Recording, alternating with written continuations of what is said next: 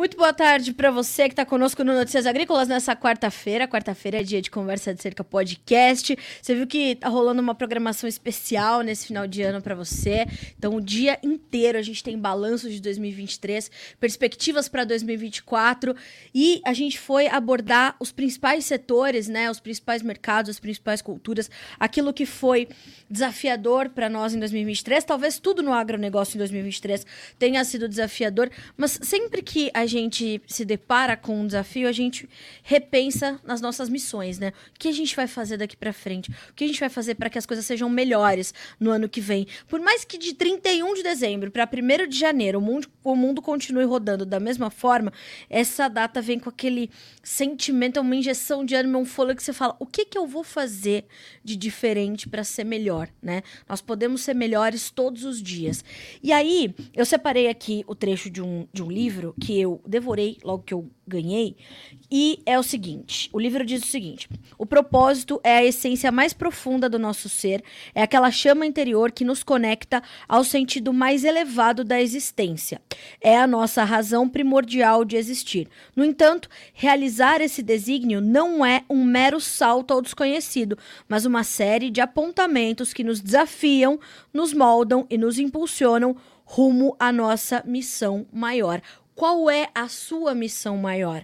Essa é uma pergunta que eu vou fazer para a autora desse livro. O livro é O Chamado de um Propósito, obra de Luciana Martins, prefácio do Dr. Roberto Rodrigues, revisão de Marcelo Prado, um time de feras. E a autora deste livro é a minha convidada de hoje no Conversa de Cerca. Luciana Martins, seja bem-vinda, minha amiga. Um grande prazer e uma honra recebê-la aqui no podcast que eu tenho o prazer de apresentar no Notícias Agrícolas. Boa tarde. Boa tarde, Carlinha, para mim, que é um prazer poder falar aqui contigo, né? E você lendo essa parte, eu lembro exatamente do momento que eu escrevi esse trecho no livro. E pensar, né, esse propósito, essa missão. Então, Carlinha, eu já cansei de te falar isso pessoalmente, eu vejo você uma mulher de muito propósito e resiliente e persistente, né? E quantas vezes você disse igual você está explicando aí, né? Vira o ano, não é que vai mudar alguma coisa, mas eu posso fazer diferente. Então, é isso, né, Carlinha? Fazer diferente. E exatamente, e eu te chamei aquilo, e acho que é uma forma excelente da gente é, concluir esse ano do Conversa de Cerca, porque é, a, a, sua história ela, ela, ela se entrelaça muito com essa, com essa história não só de descobrir o seu propósito, mas de despertar em outras pessoas os seus propósitos, né? Tanto que esse livro começou a ser escrito há 10 anos. Você não, como você mesma tra traz nessa parte, não é um salto ao desconhecido. É preciso a gente é, ir minerando mesmo, né? É, a gente buscando e entender é, para onde a gente quer ir, o que, que a gente quer fazer, né, Lu? Isso, às vezes as pessoas até acham, ah, acontece rápido para outras pessoas, né? As pessoas têm mais facilidade do que outras. E não, a, a descoberta, né, o processo de entender o que, que a gente veio fazer nesse mundo, quais são as nossas, a, as, os nossos dons que de fato a gente pode levar para o mundo, é um processo de descoberta e é um processo de evolução. Esse livro ele começou 10 anos atrás, mas muitas coisas que estão aí dentro vêm de 20 anos de experiência no agro. Então, todas as minhas palestras já ministradas têm uma pitadinha, né? Então, tem algumas partes no livro que eu coloco os passos, né? Que eu coloco quais são os caminhos, o que, que você precisa fazer para despertar o propósito, para conseguir trazer resiliência, para que você consiga encontrar seu Ikigai. Isso, Carlinha, há 20 anos atrás eu fazia como treinamento, como palestras. E hoje, a geração de hoje, Carla, ela está muito imediatista, ela quer resultado rápido, ela quer para ontem, ela quer que as coisas já aconteçam, já, sabe? E não é assim, né? Exatamente. E Lu, você falou dessa sua experiência no agro. É, como é que você chegou até o agro? Hoje você é uma referência para as mulheres é, do setor, você é uma referência para as mulheres cooperativistas. A gente teve junto agora, né? Na, você, você, como você me disse na primeira entrevista que me deu sobre o evento, seu balão subiu, você levou duas mil mulheres para um cruzeiro, para um transatlântico, para fazer o encontro nacional das mulheres cooperativistas. Mas como isso começou, Mas... Lu? Como é que como é que essa trajetória se iniciou uh, e, e, como é que foi essa sua relação com o agro? Como é que isso foi se desenvolvendo, crescendo? Como é que é a sua história até chegar aqui? Eu tenho um carinho muito grande por cooperativa, né? Eu era do ramo de telefonia, então eu trabalhava na CTBC, no Grupo Algar, na verdade. E vim do ramo de telefonia, comecei minha carreira muito cedo, é, antes eu estagiei no Magazine Luiza na área de vendas, que é uma parte que eu sou apaixonada, mas me deparo com o desafio de fazer um treinamento para minha equipe. Eu fui supervisora de um time de 60 atendentes aos 17 anos, eu era a supervisora mais jovem do grupo. E aí eu lembro que o grupo estava passando por um processo, Carla, de muita transformação. E o, o, meu CEO na época disse assim: Nossa, Luciana, você tem o dom de falar com as pessoas, né? De tocar as pessoas. Você poderia fazer um treinamento para nós. E me entregou um livro que era quem mexeu no meu queijo. Não sei Sim. se você já leu esse livro, já Sim. leu? Ele é, ele é petitinho, mas ele é ótimo. Então, ele fala sobre esse processo de mudança. E eu comecei a ministrar treinamento para o meu time, inicialmente, que eram de 60 pessoas depois eu, eu ministrei para o meu site, que era todo o Grupo Algar. Depois eu fui para as outras empresas, né? E sei que no final, acho que de dois meses, eu tinha capacitado 3 mil funcionários que nós tínhamos naquela, naquele site. E ali eu vi que, gente, né, eu preciso continuar fazendo isso. Eu já tinha desde criança, eu adorava oratória, eu sempre era oradora da turma, eu sempre ia à frente para apresentar, né? Era algo que, para a maioria das pessoas, Carla, elas olham um microfone e se apavoram. Ver público, né? Falar em público, nossa, tem pânico. E não, para mim sempre foi muito tranquilo, lógico. Eu me aprimorei muito, me capacitei, busquei desenvolvimento, mas foi muito tranquilo. Aí, aos 19 anos, eu estava com 19 anos, isso, 19 anos, eu fui ministrar um treinamento que era de administração do tempo. O Marcelo Prado me convidou e na época eu já fazia treinamentos também para o Exército, já capacitava várias empresas, né? Porque para trabalhar na Universidade do Grupo Algar eu tive que abrir a minha empresa. Então, aos 18 anos eu abri a minha empresa e comecei a prestar serviço para a Universidade do Grupo. Incrível. E, coincidentemente, conheci o Marcelo Prado, que hoje é meu sócio, e fiz o meu primeiro treinamento, Carlinha, que era de administração do tempo em uma cooperativa de Santa Catarina, que jamais saiu da minha memória, são grandes amigos, né? Hoje, então há quase 20 anos atrás. Ano que vem eu faço 20 anos de, de agronegócio. E para mim, eu começo a pensar o seguinte: o, o que, que, é essa filosofia? Quando eu entrei dentro daquele universo, né, nunca tinha ouvido falar de cooperativa, Carla, nunca tinha ouvido falar de agronegócio. Falei, gente, isso aqui é encantador, porque você imagina, as pessoas elas cooperam para crescer, elas se juntam para fazer negócios melhores, elas é, trabalham em prol da sociedade, e eu fui me apaixonando por esse setor, me apaixonando, me apaixonando. De tal maneira, Carlinha, que oito anos depois, quando eu estava para ter o meu primeiro filho, João Henrique, eu avisei para o Marcelo que eu ia dar uma parada na carreira, porque é, é, um período de pausa, né? Nós, mães, sabemos que a gente precisa ter um período de pausa nesse processo de gestar, e ele disse, Lu, por que, que a gente não funda o núcleo da M Prado Cooperativas e você vem para se tornar minha sócia e coordenar esse núcleo, já que você tem tanto amor, né? Eu já trabalhava com as cooperativas aí há bastante tempo, você tem tanto amor por essas cooperativas, por que não focar e trabalhar com mais profundidade? E aí nasce o amor da Luciana pelo agro, e nasce o amor da Luciana pelas cooperativas. Não, é, isso é, a gente está falando da Luciana com 17, 18, 19 anos. É, isso. A Luciana é precoce. Muito, né? E quando você é, é, é, é, possível perceber, Lu, que a sua história e a história da evolução do cooperativismo no agronegócio brasileiro, elas estão completamente entrelaçadas, né? Você viu, uhum. então, o cooperativismo se desenvolver num, num momento, numa era onde ele foi determinante para desenvolver o agro brasileiro. Muito, muito, Carlinha.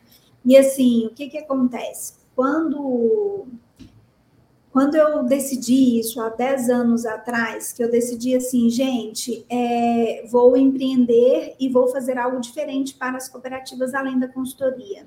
A gente já fazia 20 anos. Eu lembro que eu montei o Encontro Nacional das Cooperativas Agropecuárias, na, era, chama, na época chamava Fórum das Cooperativas Agropecuárias. Uhum para que esses líderes se reunissem, né? Para que eles fizessem as coisas acontecerem. E na época, na, olha, para você ver como são, né? Na época, eu acho que, se não me falha a memória, eles faturavam aí 80 bilhões. É, acho que era mais ou menos isso, não vou me lembrar de cabeça. Hoje, é, essas cooperativas elas faturam 330 bi. Meu Deus.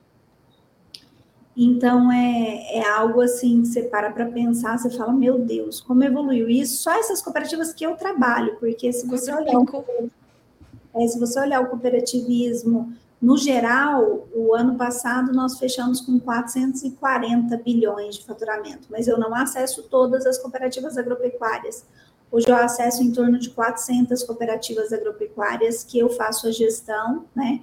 Cuido do planejamento estratégico, da gestão orçamentária, Incrível. traço as estratégias de crescimento, de verticalização, de industrialização, analiso para onde nós vamos, como nós vamos, tem uma relação de muita confiança. São 90 consultores abaixo de mim, que, que a gente faz todo o processo de gestão, desde logística, compras, finanças, planejamento. Então, é uma responsabilidade muito grande, muito.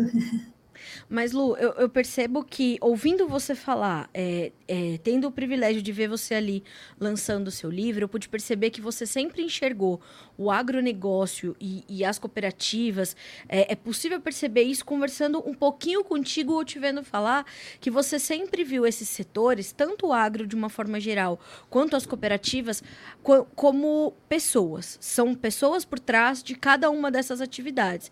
E essas pessoas precisam ser ouvidas, essas pessoas precisam ser consideradas, elas precisam ser conectadas. É, a sua história também ela, ela é muito de, de ouvir pessoas, formada por pessoas e de cuidar de pessoas, né? Você gosta de gente, né, Lu? É, eu tenho, eu tenho essa característica, assim. É, algumas pessoas me perguntam qual é seu propósito de vida. É sempre deixar melhor aquilo que eu tenho a oportunidade de tocar. Então, eu vejo, é, quando você vê uma cooperativa, né, eu trabalho com cooperativas que faturam aí 8 bilhões, né, 11 bilhões, então são cooperativas gigantescas, só que por trás daquelas cooperativas que têm todo esse resultado exponenciado, eu tenho somente o, o ser humano, né, o presidente, que, que, que tem todas as suas dificuldades, que tem todas as suas facilidades, tem todos os seus anseios, as suas dúvidas, como nós. Então, é, você simplesmente ser humana ao tocar um, uma outra alma, sabe? Ao você conseguir fazer a diferença na vida dela, porque ela tem desafios, não é porque é um, uma organização bilionária que não tem os seus desafios, tem as suas dificuldades, tem, tem, tem os seus medos. E quando você fala assim, Lu, você toca as pessoas, mas não, não é algo que é que, que eu faço na intenção de fazer. É tão natural, Carlinha, é tão natural, que algumas pessoas falam assim: nossa, Luciana, você é amiga de todos os presidentes. Gente, dentro da casa deles, né? Então, acaba que eu, eu, eu me torno quase parte da família dessas cooperativas.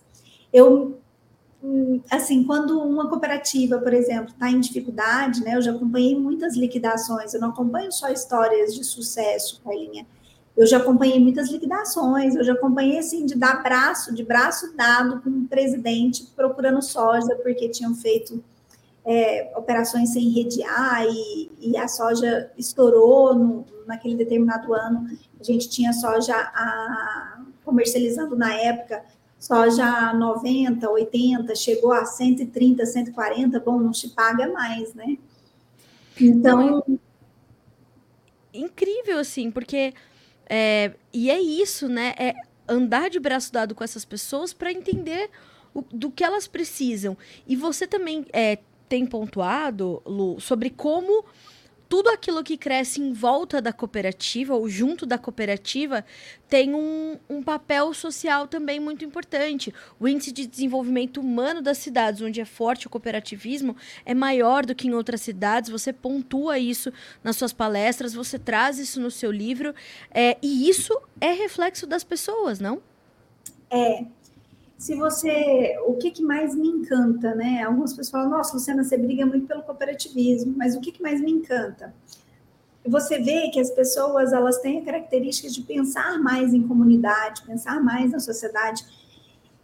E isso reflete, por quê? Porque a cooperativa ela promove esse crescimento, ela promove esse desenvolvimento. Então, esse IDH ser maior, aonde tem uma cooperativa instalada, é reflexo de núcleo de jovens, de núcleo de mulheres, de, de nós temos também os conselhos, né? Então, dentro do conselho, você tem todo um, um, um, departamento que pensa esse crescimento das sociedades onde eles estão inseridos, que pensa a estratégia, que pensa mais à frente. Então, são todas as ações. Então, é encantador porque o livro, Carlinhos, ele trata sobre propósito. E o cooperativismo foi um chamado na minha vida. Hoje eu tenho certeza de que é, muitas das cooperativas que eu atendo elas fazem diferença na vida de tantas pessoas e são organizações focadas no propósito. Elas cuidam do combate ao câncer, elas cuidam do desenvolvimento e, e da educação das crianças. Elas, sabe? Então, assim, historicamente, desde Rochdale, que foi quando foi fundado o cooperativismo, né, que ele nasceu da, na, segunda, na Revolução Industrial, a cooperativa ela cresce em momento de crise. Mas por que, que ela cresce em momento de crise, Carlinha? Porque quando você está em plena expansão, quando você está vivendo um ciclo de prosperidade, você tende a ir sozinho, você vai, né? Simplesmente, faz as coisas acontecerem. Quando há algum processo de medo, você se recolhe e você se agrupa. Por quê? Porque instintivamente você sabe que quando você está em grupo, né? Quando você está no coletivo, você Sim. se torna mais forte. Então, 2020, 2021, que foram dois anos de pandemia, foram os melhores anos para o cooperativismo. Que Por quê? A gente não sabia o que, que ia acontecer. Então, os produtores vão para onde? Onde é seguro, onde é onde eu tenho aquela segurança. E isso fez com que, com que as cooperativas crescessem. Isso aconteceu né, em vários outros momentos de crise, historicamente. Mas se nós pensarmos se é, não fosse só instintivo, mas se de fato fizéssemos isso sempre, a tendência é que todo mundo crescesse junto, né?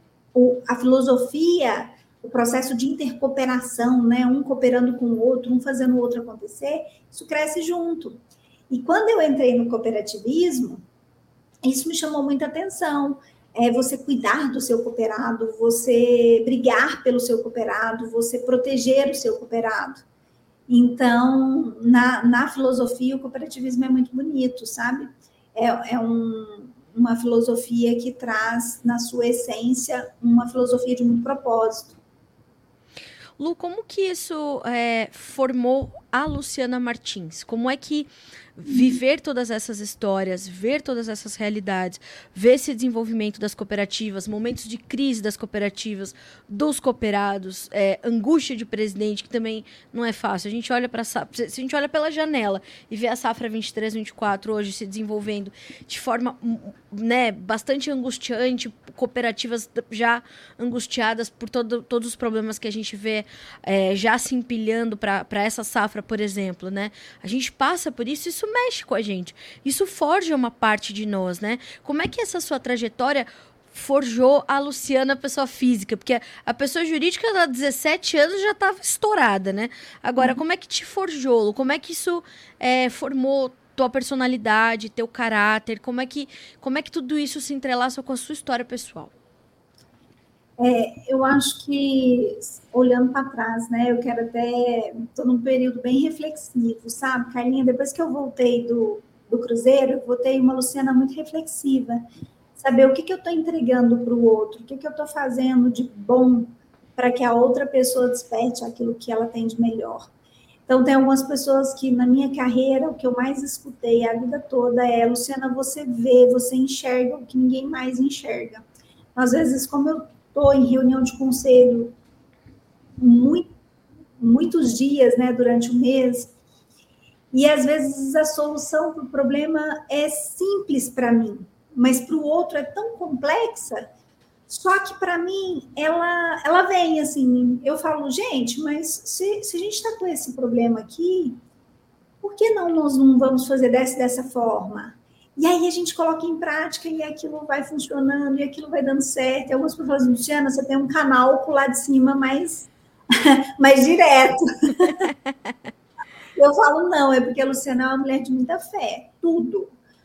O Carla, tudo na minha vida, eu sempre coloco assim, que eu seja instrumento né, divino na vida das pessoas que eu possa levar aquilo que a pessoa precisa escutar, aquilo que a pessoa, a pessoa precisa ouvir sempre. Antes, a Luciana, antes de entrar numa palestra, eu peço que o Espírito Santo fale sobre mim. Isso não tem nada a ver com religião, tem a ver com você ter a certeza de que você está ali com o único objetivo de fazer o bem para o próximo.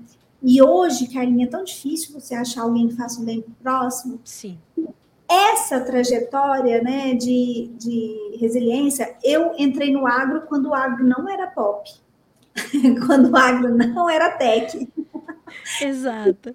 E quando não estava no boom desse, desse, dessa ascensão das mulheres no agro. Eu lembro, Carlinha, que eu entrava numa sala de treinamento e só tinha eu de mulher.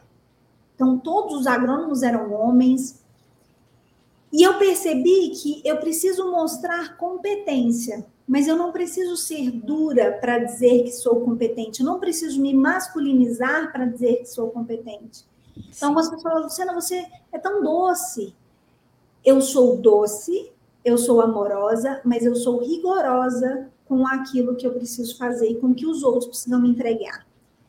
Então, há uma grande diferença quando você fala assim, Lu, o que, que te moldou nesses anos todos? O que, que fez você se tornar a Luciana?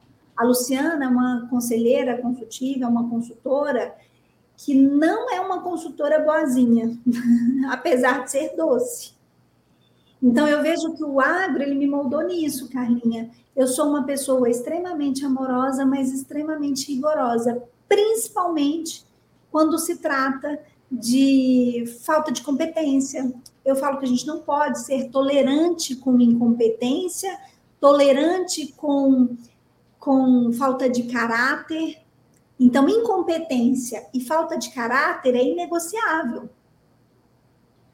E eu, eu te fiz essa pergunta porque justamente eu queria entender é, que momentos você passou, né? É, como não só como mulher, mas como profissional, porque numa, numa trajetória um, um, pouquinho menor, né, de 13 anos, eu passei situações semelhantes. Acho que eu já contei isso aqui no Conversa de Cerca uma vez ou outra, que uma vez eu fui com o Daniel fazer um crop tour nos Estados Unidos, eu, o Daniel e 42 homens. e a Carlinha, né? E, e e hoje, é, graças a Deus, no, no agronegócio, algumas pessoas me conhecem. E todo mundo que vem falar comigo, mesmo que não me conheça, já. Carlinha, Carlinha, Carlinha. Só que naquela ocasião, aqueles homens não sabiam quem eu era exatamente. E eles já começaram a, a, a falar de mim lá no aeroporto, em Guarulhos ainda. A gente não estava nem em Chicago ainda. E eu digo, meu Deus, como é que eu vou mostrar a minha competência sem ser igual a eles, porque não quero que eu tenha que continuar sendo eu mesma, sem ter que pedir pro Daniel, né, pro meu chefe fazer isso por mim, e nem precisei, uh, porque o Daniel também imediatamente já é, assumiu ali uma, uma postura de não só de líder, mas de, de meu parceiro de trabalho mesmo, que ele foi ali para trabalhar comigo.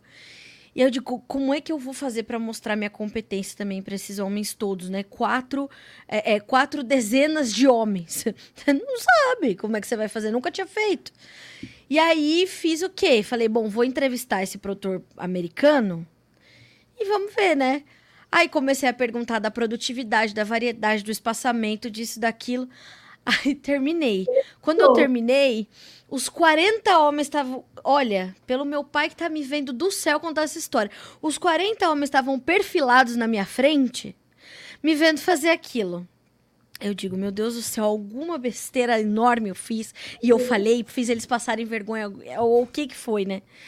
Aí quando terminou aquela situação, o Daniel, graças a Deus, né? Porque senão, 10 anos depois eu também não tava aqui, mas aí ele, é, tão ótimo, ficou excelente, né, o Dani. E aqueles 40 homens. É, você é engenheira agrônoma? Não, senhor. Você é produtora rural? Não, senhor. E você faz o quê? Sou jornalista, sou editora-chefe do Notícias Agrícolas. Ah, nossa, do, é, Notícias Agrícolas? Eu falei, sim, senhor. Ah, muito prazer, Carla. Eu falei, olha, quando vocês quiserem saber de mim, perguntem para mim o que eu faço, né? Não tentem adivinhar. E quando você conta essa história de a gente ter que é, mostrar competência, ao mesmo tempo em que a gente está refletindo sobre o que a gente pode entregar para as pessoas, a gente precisa ter isso muito claro, né, Lu? A gente precisa saber no que a gente é boa, isso vale para homens e mulheres, e a gente precisa saber como a gente potencializa isso. Como é que a gente vai deixar um, um legado para pessoas que nos rodeiam daquilo que a gente faz de bom, aquilo que a gente faz de melhor, porque não adianta eu querer me meter a cantar, me meter a jogar futebol, porque não sou boa. Mas a gente precisa é, saber identificar isso, né, Lu? É, é difícil identificar no que a gente é boa? Não, não é difícil. Né? Até você citou um caso aí muito próprio seu, né, de mostrar competência. Na durante a escrita do livro, eu queria mostrar isso em algum trecho. O que, que a Luciana enfrentou em algum momento da vida dela que é, é aquela colocar em xeque. Será que essa menina sabe o que, ela está dizendo? Isso. Na época eu estava com os meus vinte e poucos anos, Carlinha, e o Carlos Silento, que hoje ele é da área de marketing da Singenta, ele contratou uma palestra de administração, na verdade era um treinamento de administração do tempo para o time dele. E na época eu tinha recém-entrado na MPRA, tinha poucos anos, alguma coisinha assim. E eu era muito jovem, eu tinha acho que 21, 22, não mais do que isso. E aí entrei para fazer a palestra e ele já me olhou assim. E, e no livro ele conta o relato. e disse assim para ele mesmo: essa menina vai ser trucidada. Eu vou ser um que vou atropelar ela, porque eu contrato uma consultoria do gabarito da M Prado e me manda uma estagiária aqui. por aí, por aí. É, e ele conta o relato no livro falando isso. E logo no café da manhã ele chegou para mim e disse assim: "Olha, você não vai dar conta da turma, porque eu tô com meus times, eu tô com meu time master de agrônomos aqui, eles só atendem os maiores clientes. E, e assim, te agradeço por você ter vindo, mas eu não tinha nem começado. é triste, é triste o mundo. Aí ele pegou e falou assim: não, isso não vai dar certo. Aí eu virei para ele e falei assim: pensei, gente, eu tenho que dar uma carta na manga, o que, que eu vou falar para esse homem, meu Deus do céu? Eu li bem para ele, peguei e falei assim: olha, se você não gostar do treinamento, você não precisa pagar eu vou pagar essa inserção para você. Já botou o cheque na mesa, falou: escuta, tá valendo, hein? Não tinha condição de pagar, não, né? mas aí, mas aí sabia que não ia ter que pagar. Sabia. Aí ele pegou, sentou no final da sala, sabe? Ele é sério, assim, bem sistemático, né? Na hora que deu o primeiro intervalo de coffee break, ele chegou para mim e disse assim: Eu não sei o que você vai fazer da agora para tarde, mas só pelo que você fez até agora já valeu o que eu paguei. eu disse: Espere, espere, que vem muito mais do que isso. Mas quando você, você falou, Lu, é difícil descobrir aquilo que você é bom? Não, não é difícil. Por quê? Você tem que ter certeza. Tem uma frase que eu li recente que diz o seguinte: se você é, se você não valoriza o que você faz, se você subestima o que você faz, o mundo subestima quem você é. É isso. E é isso. Naquele momento, em todos os momentos da minha vida, quando eu fui colocada à prova, eu lembro que nessa primeira cooperativa que eu trabalhei, o presidente sentou e o vice-presidente, na época, era o, eu acho que ele ainda é vice-presidente, sim, ele ainda é vice-presidente da Cooper Campus. E eu estava no auge dos meus 19 anos. Com uma carreira já bem consolidada, porque eu comecei aos 14, né? Maravilhosa. Uma Luísa. Então, eu já tinha anos de estrada. Ele sentou na primeira fileira, o Cláudio. Hoje é meu, assim, meu amigo do coração. É, e ele ri dessa história, né? E ele sentou e diz ele quando sentou, que ele olhou para minha cara, ele disse assim, gente, eu vou detonar essa menina. Que loucura. E eu lembro que ele pegou e fez uma pergunta maquiavélica. Mas eu sempre fui muito estudiosa, Carlinha. Então, eu acho que além de saber no que você é boa e não subestimar o que você faz, uma dica que eu queria deixar para quem está assistindo a gente é se aprofunde naquilo que você faz. Enquanto a maioria das minhas amigas estavam curtindo balada, a maioria das minhas amigas estavam indo no shopping, a maioria das minhas amigas estavam curtindo a juventude, a Luciana estava estudando. A Luciana estava ali imbuída em ser muito boa naquilo que estava fazendo, sabe? Então, não, não existe falar assim, ah, eu sou muito boa nisso e por isso eu não preciso de mais nada. É nato. Não existe dom que seja 100% nato. Você nasce com dom, mas você precisa aperfeiçoar, você precisa aprimorar. Eu fiz oratória é, na, na Universidade de Purdue, eu fiz oratória em Harvard. Eu fui no Instituto Disney para me especializar em negociação, em atendimento. Então, são muitas capacitações que te levam a um lugar diferente. Porque hoje as pessoas elas querem fazer a mesma coisa e ter resultado diferente. Isso não vai funcionar, nunca funcionou. É verdade. Então nunca funcionou. Einstein já dizia isso para nós: é, é, loucura você fazer a mesma coisa e querer ter um resultado diferente. Então, eu vejo assim, sabe, Carlinha, um recado para quem está nos ouvindo aí nesse final de ano. É uma coisa que eu sempre fiz na minha vida. Eu não vou ter aqui para te mostrar. Mas eu sempre tenho um, um livrinho pequenininho, não está aqui no meu escritório, mas eu sempre tenho um livrinho pequenininho que é de anotação. Todo final de ano, antes da virada do ano, eu coloco lá, vamos supor, esse ano eu vou pôr 2024. Aí eu começo a colocar quais são as minhas metas pessoais e profissionais. E isso eu faço desde que eu tinha 16 anos, Carlinhos. Nem sabia o que era programação neurolinguística. E eu percebo que pode ser, Carla, muitos dos meus objetivos eu não conquistei ele naquele ano que eu coloquei. E aí eu vou carregando aquele objetivo. Ano a ano eu vou tentando chegar nele eu não concluí em 2020, ele vai para a meta de 2021, ele vai para 2022, ele vai para 2020, até eu conseguir. Mas eu tenho histórico de metas de 2010, 2008, né? E ver, eu falo que é tão gratificante você ver que você traçou um plano, que você colocou um objetivo, que você alcançou aquele objetivo que não tem preço.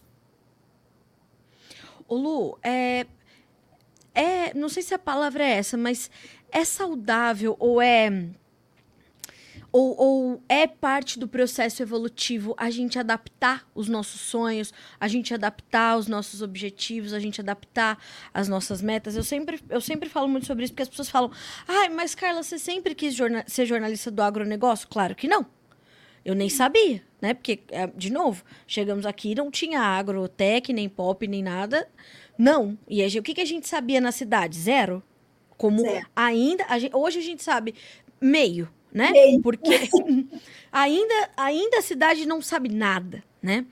É, do, de tudo o que o campo faz. Se a gente ainda está descobrindo, todo dia a gente sabe, conta uma história diferente, e aí as pessoas perguntam: ah, você sempre. Claro que não. É, e aí chega uma hora que a gente começa a ser questionada sobre a nossa trajetória, a gente fala, e agora, né? Mas será que eu.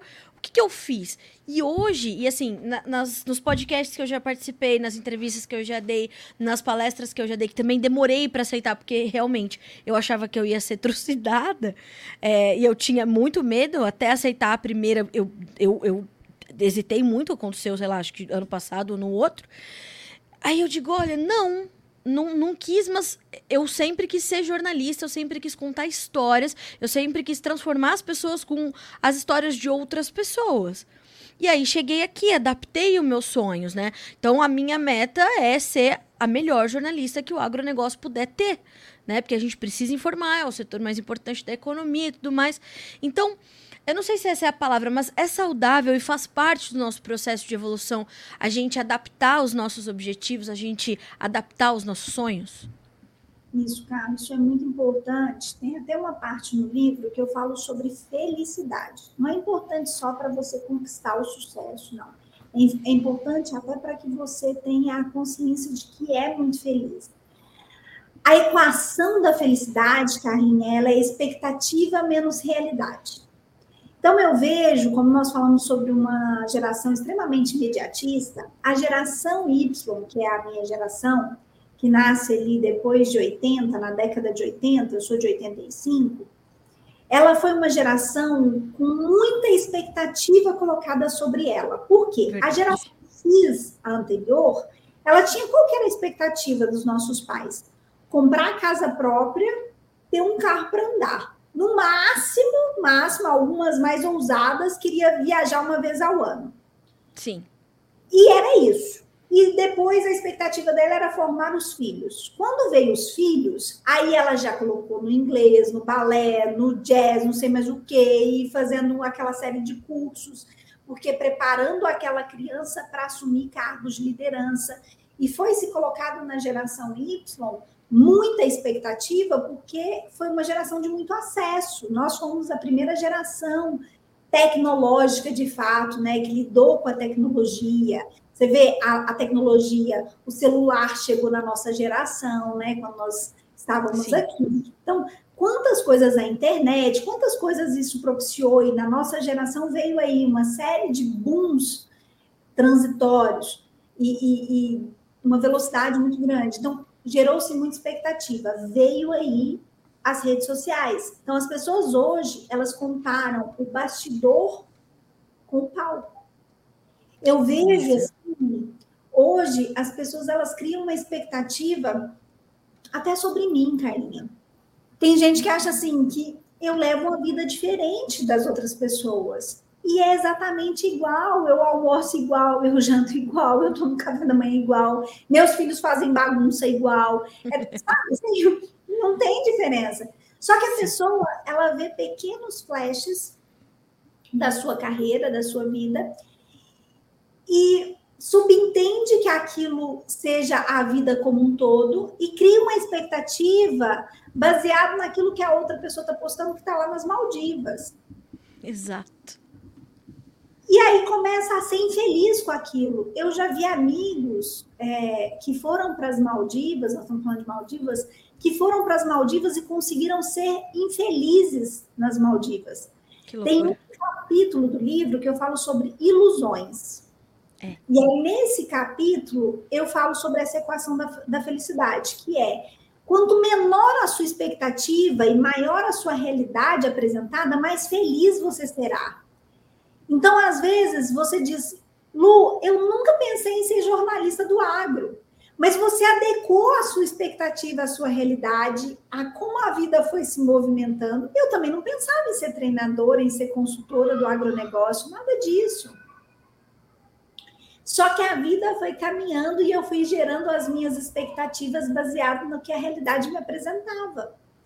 Então, Segunda dica de hoje, nós vamos dar várias dicas, né, Carlinha? É.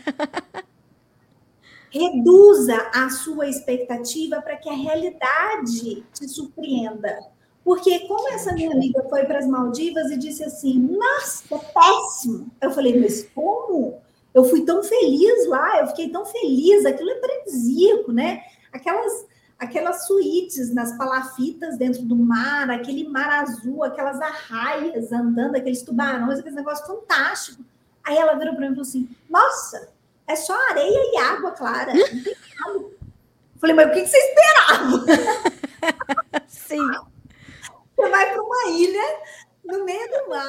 Porque eu não, eu não, não conseguia, entendeu? Qual que era o nível de expectativa que não conseguiu é, ser uma realidade melhor do que a expectativa que ela teve. Então, assim, olha, eu vejo líderes chegando na liderança e sendo infelizes porque criou uma expectativa de que a vida iria mudar 100%. E não, gente. A, o segredo da felicidade está muito baseado na humildade, naquilo que não tem preço eu não vou ser mais feliz porque eu tenho uma bolsa da Louis Vuitton ou porque eu tenho uma bolsa da Prada, porque não. Eu vou ser feliz porque eu vou acordar e vou estar com saúde, vou, vou ver um pôr do sol maravilhoso. Isso eu faço gratuitamente. Porque o meu nível de expectativa foi reduzido para que eu seja feliz com aquilo que eu tenho. As pessoas focam muito no que lhe falta e esquece aquilo de dar valor naquilo que lhe sobra. Eu te perguntei isso, Lu, porque é, a gente consegue fazer todas as coisas que a gente planeja fazer e tudo vai depender da perspectiva que a gente tem, da onde a gente está olhando, né? Se a gente olha para uma montanha de baixo, a gente já fica meio cansado se a gente pensar em subir. Mas de lá de cima a gente olhar e dizer, meu Deus, eu subi só isso para ter uma vista tão incrível como essa, né? Essa a perspectiva ela é muito importante e a uhum. gente afina a perspectiva com a maturidade. Não tem como, né? É, mas de fato você falou mais de uma vez sobre essa questão da geração, dessa geração atual é, e o conflito que a gente vai ter com elas é inevitável. É, a gente consegue, a gente tá dando conselhos e dicas, né? Hoje eu, eu escolhi para fechar 2023. Sabia que eu ia acertar na mosca trazendo você aqui hoje. É, a, a gente consegue trazer alguma alguma pequena orientação para esses jovens tão imediatistas e que, de novo, estão fazendo o mesmo, querendo um resultado completamente diferente, ou estão fazendo às vezes menos, uh, e querem, né, é, é, altos salários, querem altos cargos, querem uma liberdade que a gente, mesmo tá trabalhado tanto, a gente ainda não conseguiu. Não sei se a gente está longe ou perto de conseguir, mas é, a gente consegue é, dizer alguma coisa para eles que lhes vire pelo menos uma chave do disjuntor inteiro para eles dizerem: não, tudo bem. Preciso ouvir mais essas pessoas, preciso é, buscar subir um degrau de cada vez, porque se eu subir dois, eu vou me estabacar lá na frente, não vai ser legal. É. E é engraçado, porque estamos vivendo a geração mais triste de toda a história. Que então, loucura então, isso. triste. A geração, nós estamos com índices assustadores de antidepressivos, assustadores de ansiolíticos.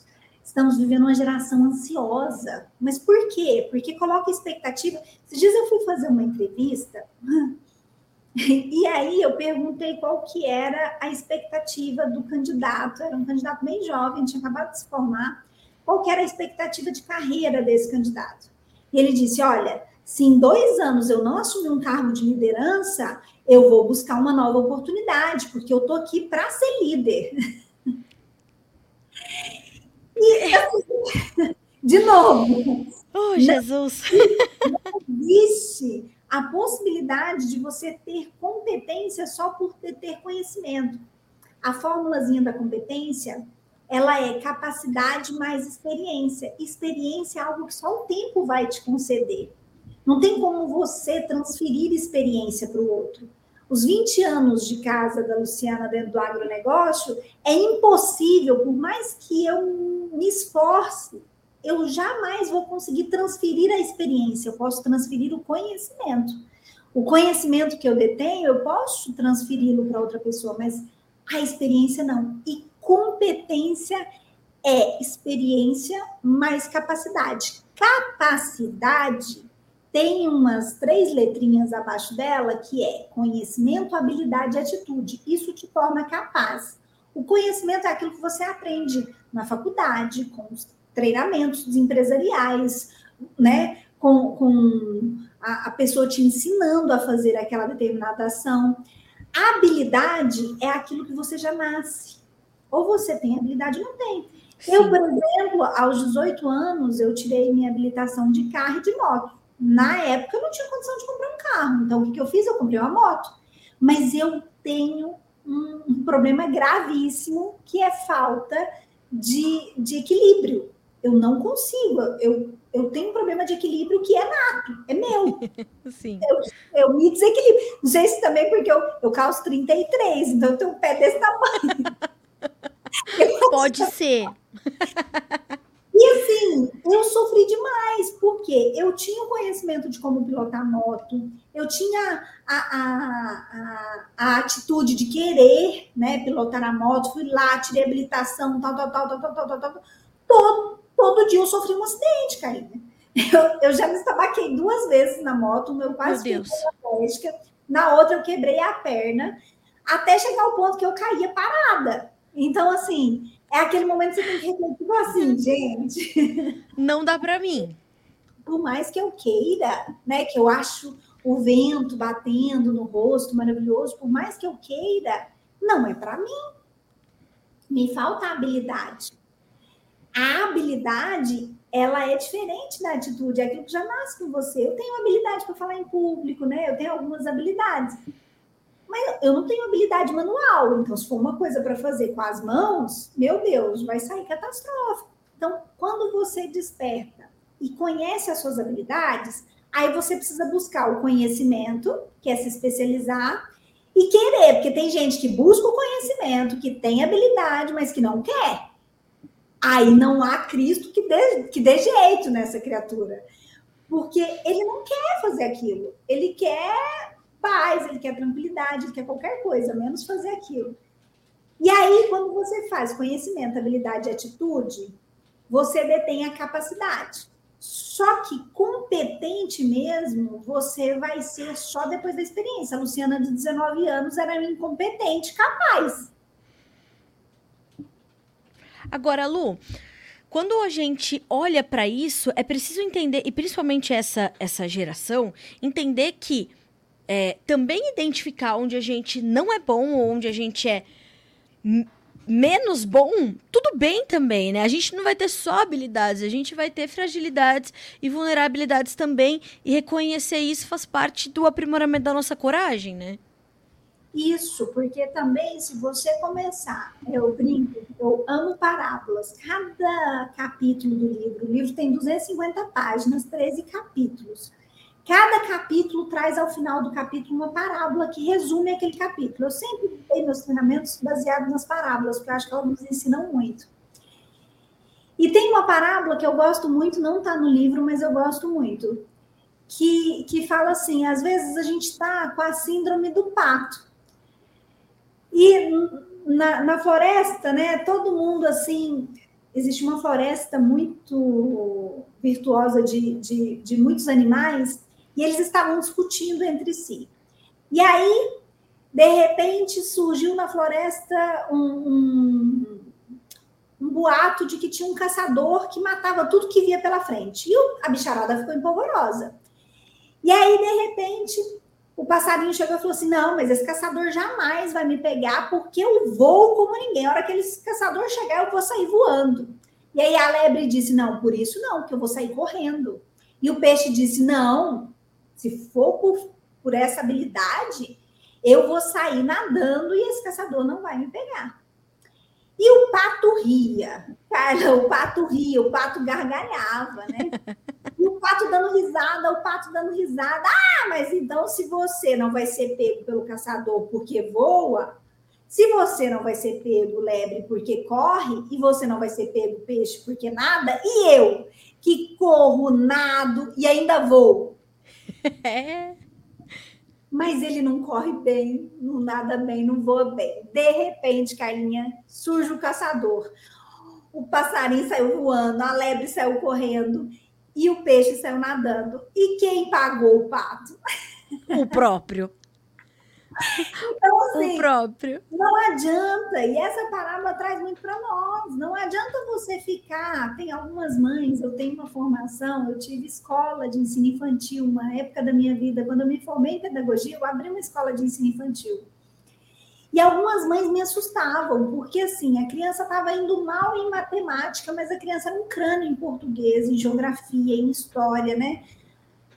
E ela ia mal naquilo que era de exatas. E aí a mãe, ela pagava o cursinho para a criança naquilo que a criança estava ruim. E aquilo eu pensava, gente, mas não faz sentido, porque na vida ele não vai fazer nada depois com esse curso que ele está aprendendo aqui agora.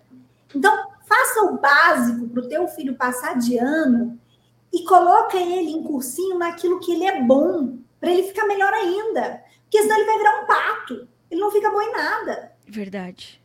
Então, pare de tentar melhorar aquilo que está ruim. Vamos focar naquilo que você é bom, naquilo que você tem habilidade. Tem gente que tem habilidade incrível na parte de, de cálculos, na parte de engenharia, na parte de processos. Nossa, Luciana, eu tenho uma organização ímpar. Ah, e agora, como eu, eu já sei sobre organização e eu sou muito ruim, Luciana, em oratória.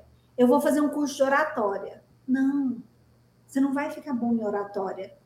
Se não for a sua habilidade, faz o curso de física, porque a gente precisa de profissionais que se destacam naquilo que fazem. Sim. Então você precisa aprimorar aquilo que você já é bom, porque se você desenvolver aquilo que você é ruim, você no máximo vai ficar mediano. Você não vai ficar top. E aí você não vai conseguir o sucesso financeiro que você pretende. Sim. Você não vai ter um ciclo de abundância e de prosperidade o ciclo de abundância e de prosperidade, geralmente em todos os CEOs, em todas as pessoas de sucesso que eu encontrei, Carlinha, isso eu estou falando, não é pesquisa, não é nada, é percepção da Luciana que lida com líderes todos os dias. O líder que ele tem sucesso, a pessoa, o profissional que eu vejo que é um profissional de sucesso, é aquele que desenvolveu a habilidade que ele já tinha. Eu nunca vi alguém que desenvolveu uma, um, uma área que era muito ruim e que foi exponencial e que teve um resultado significativo. Isso, isso é, é importante porque quando a gente é, fala diretamente diz assim, ó, não vá fazer um curso de oratória, porque você não vai ser bom em oratória, aprimore as habilidades que você já identificou, é, isso já abre a cabeça da pessoa, né? E é, é, incrível. E assim, embora eu poderia ficar aqui a tarde inteira conversando contigo, e eu gostaria que você estivesse aqui, eu já ia pedir para ver um café, um pedaço daquele bolo que eu te falei que chegou aqui há pouco tempo, quentinho. é, falando nisso, também me lembra um relato seu que é uma, um relato muito emocionante da tua vida, né, Lu? E aí, como toda essa esse pensar em sociedade, pensar em pessoas te ajudou e te levou, foi um chamado que você teve quando houve um lá em Santa Maria, no Rio Grande do Sul. É, e houve uma, de alguma forma muito subliminar, mas muito clara para você, houve um, um chamado para que você estivesse lá e ajudasse a coordenar aquele caos que virou Santa Maria depois daquela tragédia que levou muitos jovens, que é, dilacerou muitas famílias e você teve um, um papel determinante ali, né, Lu? Eu queria que você dividisse esse relato com a nossa audiência. Isso, é aquele nós falamos muito hoje, né, de você utilizar os seus dons para melhorar o mundo, né, para fazer algo Sim. bom. E em 2010, Carlinha, eu fazia uma capacitação para o Exército. Na época, eu lembro que um sargento, é, era o sargento, se capacite em gestão de crises, para você fazer o treinamento da tropa que vai em missão de paz no Haiti. Então, tinha acontecido um terremoto em 2010 no Haiti, que devastou aquele país, onde era o caos, né? Era uma crise humanitária instalada naquela, naquele país, naquela região. E eu falei, gente, mas gestão de crise, onde que eu vou usar isso, né? Quer dizer, sabe aquele momento que você se capacita para uma coisa que você pensa assim, isso aqui vai ser só para esse momento, mas vamos lá, está sendo necessário, vou me capacitar, vou, vou ser treinada para isso e vou treinar essas outras pessoas. E eu capacitei todos os oficiais que foram para Haiti, missão de paz.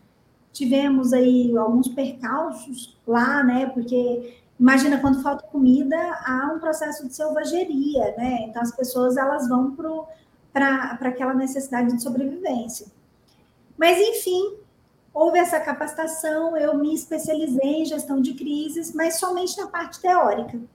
Eu estava fazendo um treinamento para um grande distribuidor, até tem um relato dele no livro, né, do supervisor deles, do Finato, que conta um pouco de como foi essa, essa experiência que nós estávamos em Porto Alegre e acordamos de manhã, já tinha acontecido a convenção de vendas, foi na sexta e no sábado. No domingo de manhã, nós acordamos para tomar café e insistentemente o noticiário mostrava Santa Maria, Santa Maria, Santa Maria, Santa Maria. E aquilo, eu assisti aquilo assim, todo mundo atônito, né? Sem saber. E naquela ocasião de manhã, não sabia-se qual que era a magnitude daquela tragédia. Sabia-se que tinha pegado fogo e que tinha alguns feridos, mas não sabia a magnitude.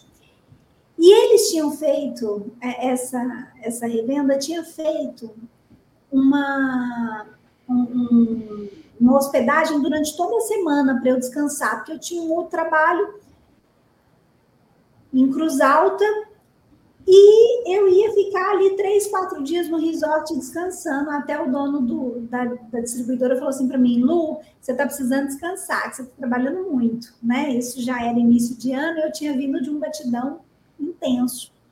Isso era 2013, então 2012 foi um ano que eu trabalhei muito.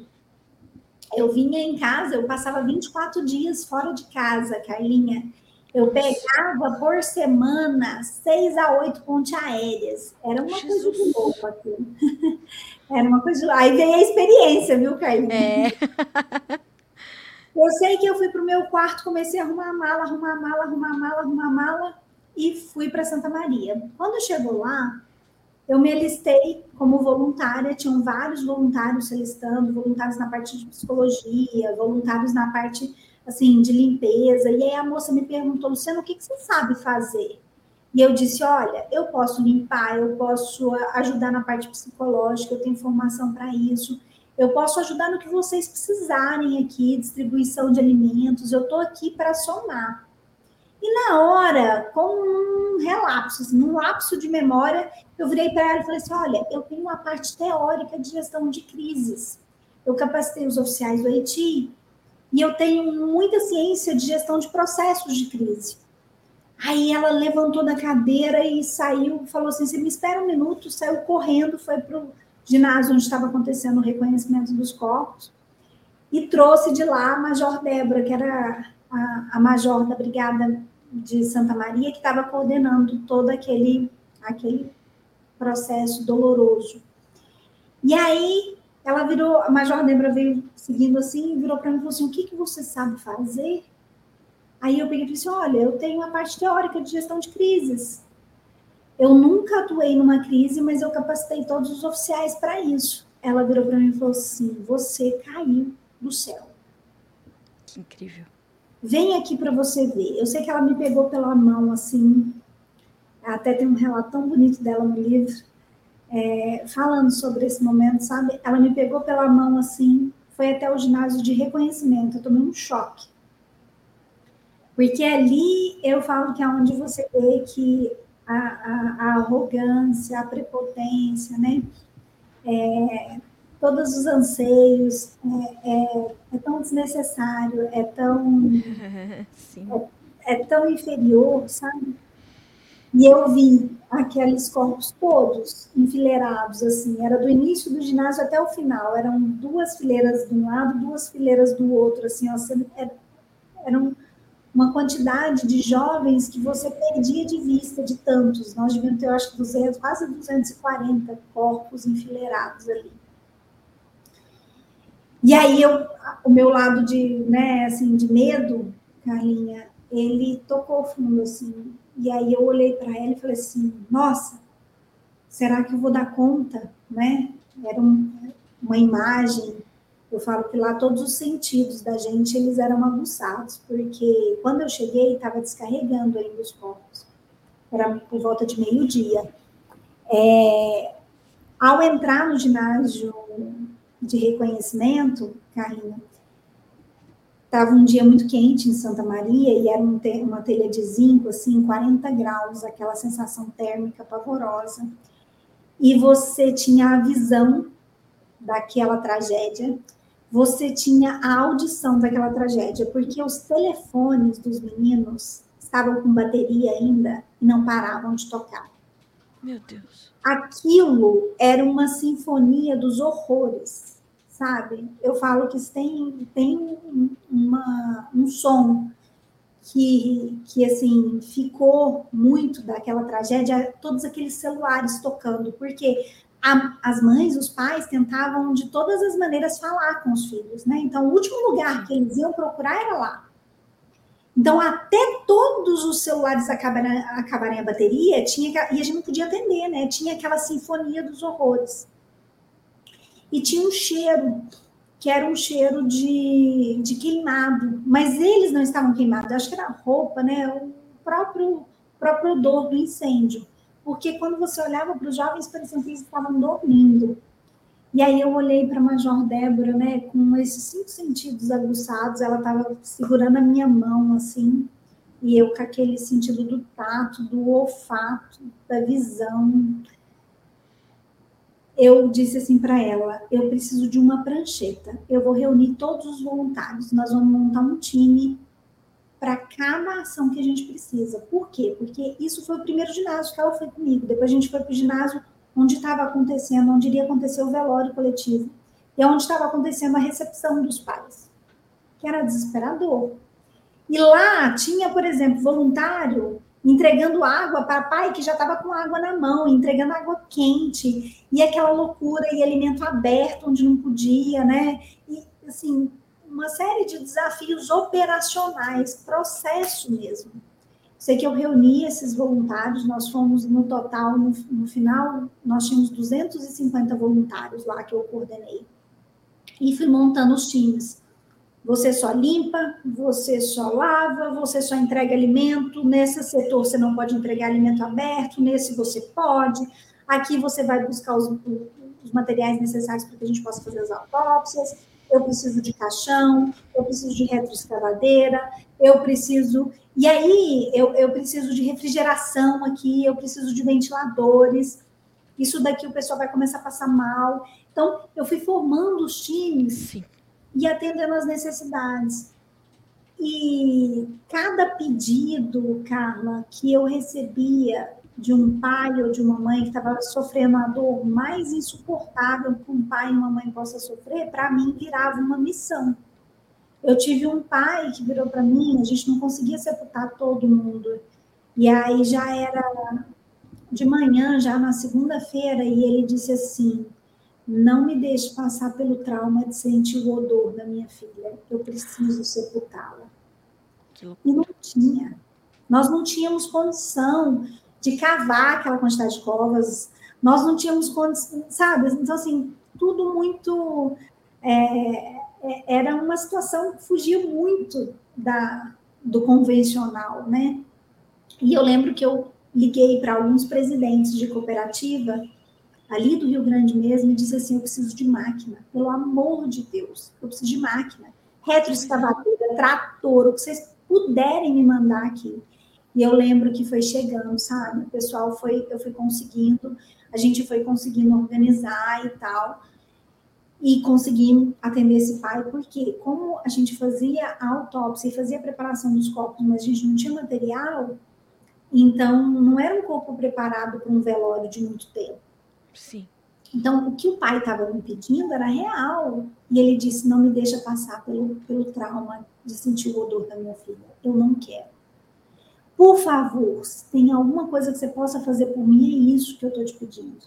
Teve um outro pai, cara, que me pediu uma coisa assim, né? Que naquela altura, quando tudo faltava, que eram coisas assim extremamente necessárias, ele virou para mim e falou assim: essa era a única flor do meu jardim. Eu só tenho uma filha e eu acabo de perdê-la. e você não vai me deixar sepultar minha filha sem uma flor. Não tinha mais flor. O Grande do Sul inteiro não tinha mais flor. Meu então, Deus. O que, que a gente fez? Eu lembro que eu, eu entrei ao vivo. O William Bonner estava cobrindo nessa hora lá, eu entrei ao vivo no Jornal da Globo, era de madrugada. Eu falei: olha, gente, é, eu sei que pode parecer um pedido bobo, mas para mim é o pedido que eu preciso atender nesse momento. Eu preciso de flores. Então, eu preciso de alguém que me, me mande flores aqui, gente. Eu não posso deixar esse pai sepultar a filha dele sem uma coroa, sem uma flor. Ele quer uma flor e não tinha mais. E aí eu lembro que uma cooperativa de Olambra, muito minha parceira, a, a gerente de RH estava assistindo.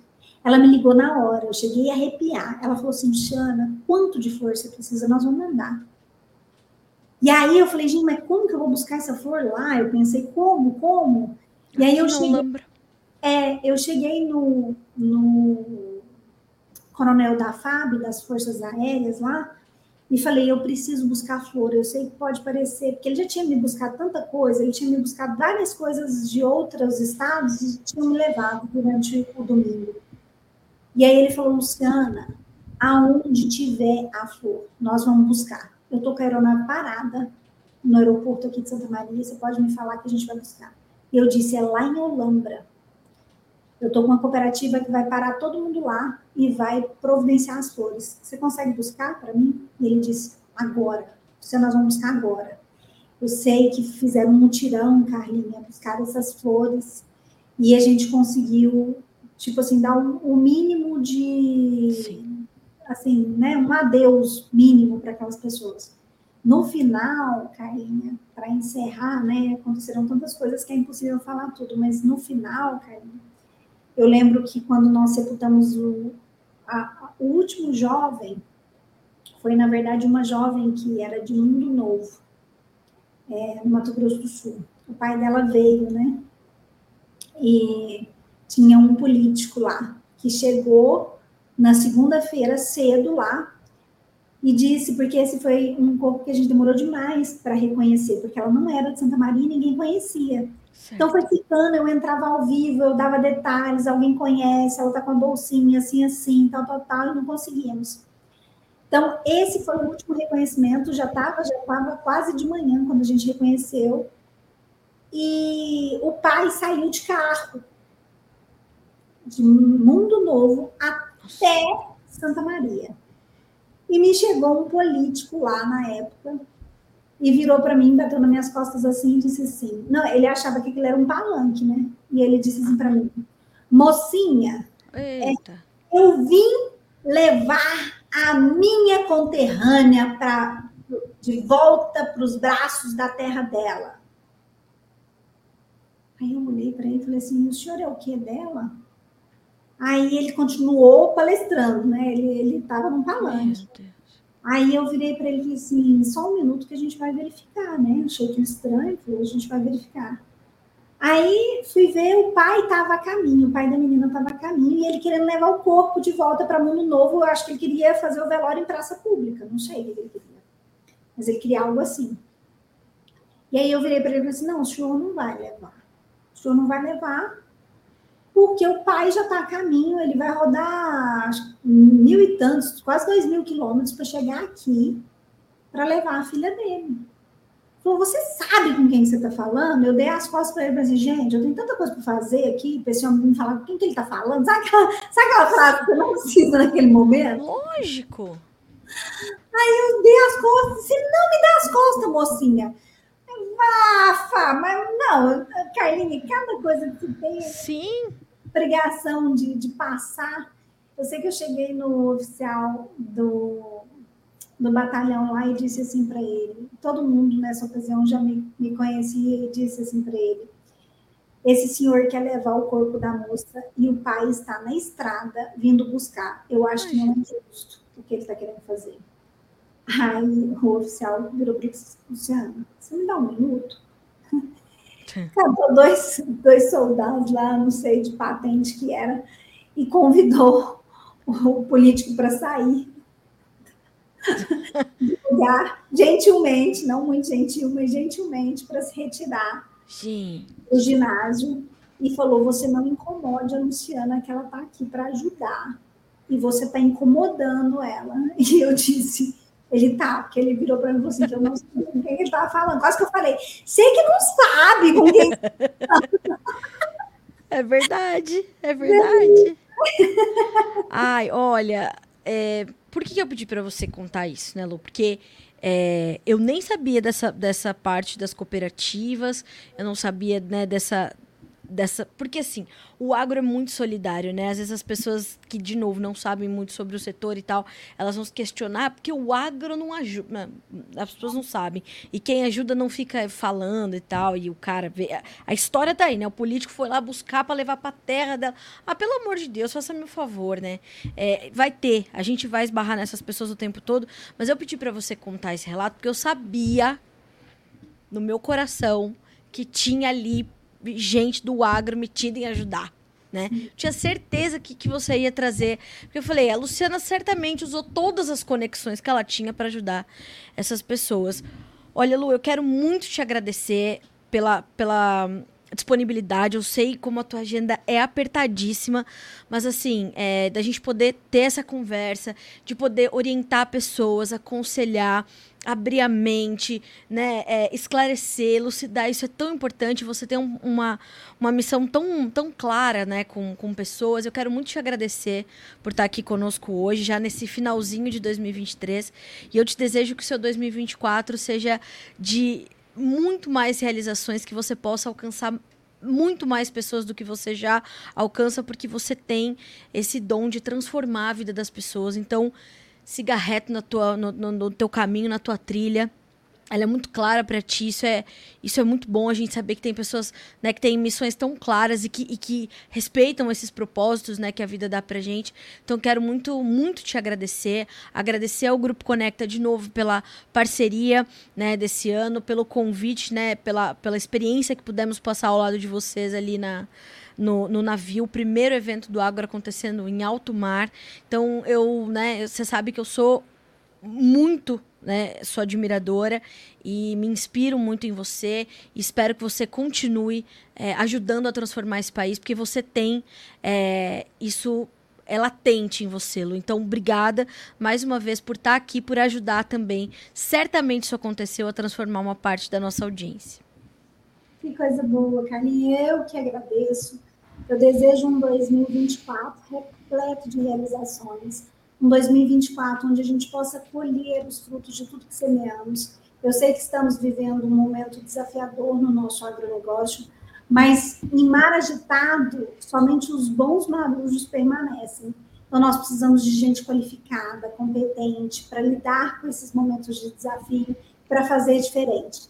Então, eu convido vocês, da nossa audiência aí, a fazer um 2024 diferente, porque nós podemos. E como o cooperativismo nos diz, juntos nós conseguimos mais. É isso mesmo.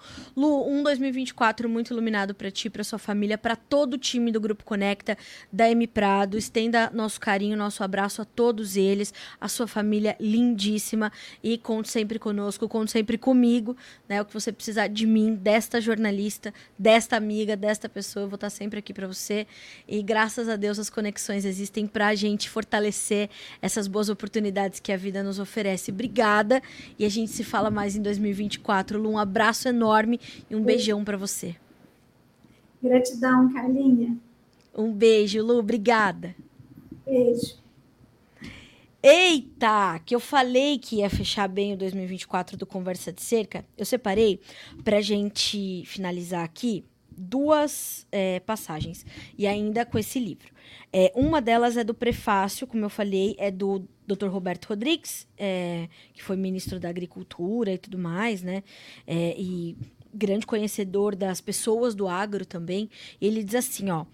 Uh, em um mundo mais individualista, cada vez mais individualista e competitivo, é crucial resgatarmos a importância dos, dos, propósitos em nossas vidas. Luciana nos guia por uma profunda reflexão sobre o que realmente nos move, o que nos deve fazer acordar todas as manhãs com prazer para o trabalho. Ela nos lembra que o propósito não é apenas um objetivo a ser alcançado, mas sim uma força motriz que nos impulsiona a agir em direção a algo maior do que nós mesmos. Por que eu separei isso? Porque, de novo, a Luciana pontuou e eu vou reforçar tem sido muito difícil a gente dar as notícias que a gente tem dado aqui no Notícias Agrícolas é, em, em torno do que está acontecendo no campo, efetivamente no campo, na lavoura. Né?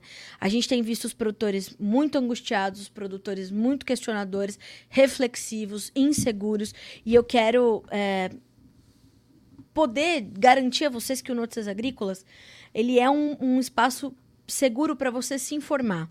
O que a gente tem aqui é um time que, com responsabilidade, busca informações que possam agregar ao seu dia a dia e facilitar a tomada de decisões, principalmente em momentos tão difíceis. Esse é o nosso propósito, né? O propósito da, do time do Notícias Agrícolas. E o meu propósito, enquanto jornalista, né, é o mesmo, né? É liderar o time do jornalismo aqui, junto do Alexander Horta, que é o nosso chefe de redação, para que a gente possa avançar dessa forma. Por isso que eu sempre, eu sempre volto a essa dedicatória que a Luciana. É, fez aqui para mim no livro, e ela diz assim, ó, Carla, que sua voz ecoe nos corações de tantas pessoas que precisam de você e do seu dom. É, então, a, a, Luciana, quando ela fez a, essa dedicatória para mim, nesse livro, busquem esse livro, tá? É, é realmente um livro que, assim, a gente lê em dois passos e, e realmente nos, nos aquece o coração e nos nos promove uma reflexão intensa para a gente querer ser melhor. É, e ela disse o seguinte, quando ela quando ela quando ela assinou esse livro para mim, ela diz assim, ó, Carlinha, não pare de falar, as pessoas precisam te ouvir. Esse é o seu propósito. Deus te botou aqui para falar. Então, fale o que você precisa falar, busque sabedoria para saber o que você tem que falar é, e, e não pare, né? Então, contem sempre comigo. A gente fecha por aqui o 2023 do Conversa de Cerca, mas 2024 tem mais e certamente a gente vai estar tá junto, falando, ouvindo, aprendendo e sendo melhor. Eu desejo um ótimo ano novo para você e, de novo, juntos aqui no Notícias Agrícolas, aqui no Conversa de Cerca. Até mais, até ano que vem.